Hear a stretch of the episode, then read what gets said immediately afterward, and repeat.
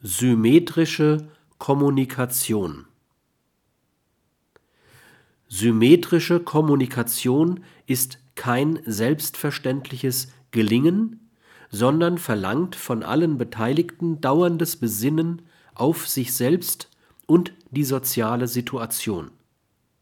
Die dazu notwendigen Orientierungen und Techniken müssen eigens geübt werden der gute Rat mancher Trainer Interagieren Sie symmetrisch zeugt von hoher Unwissenheit über die Gewalt soziodynamischer Prozesse.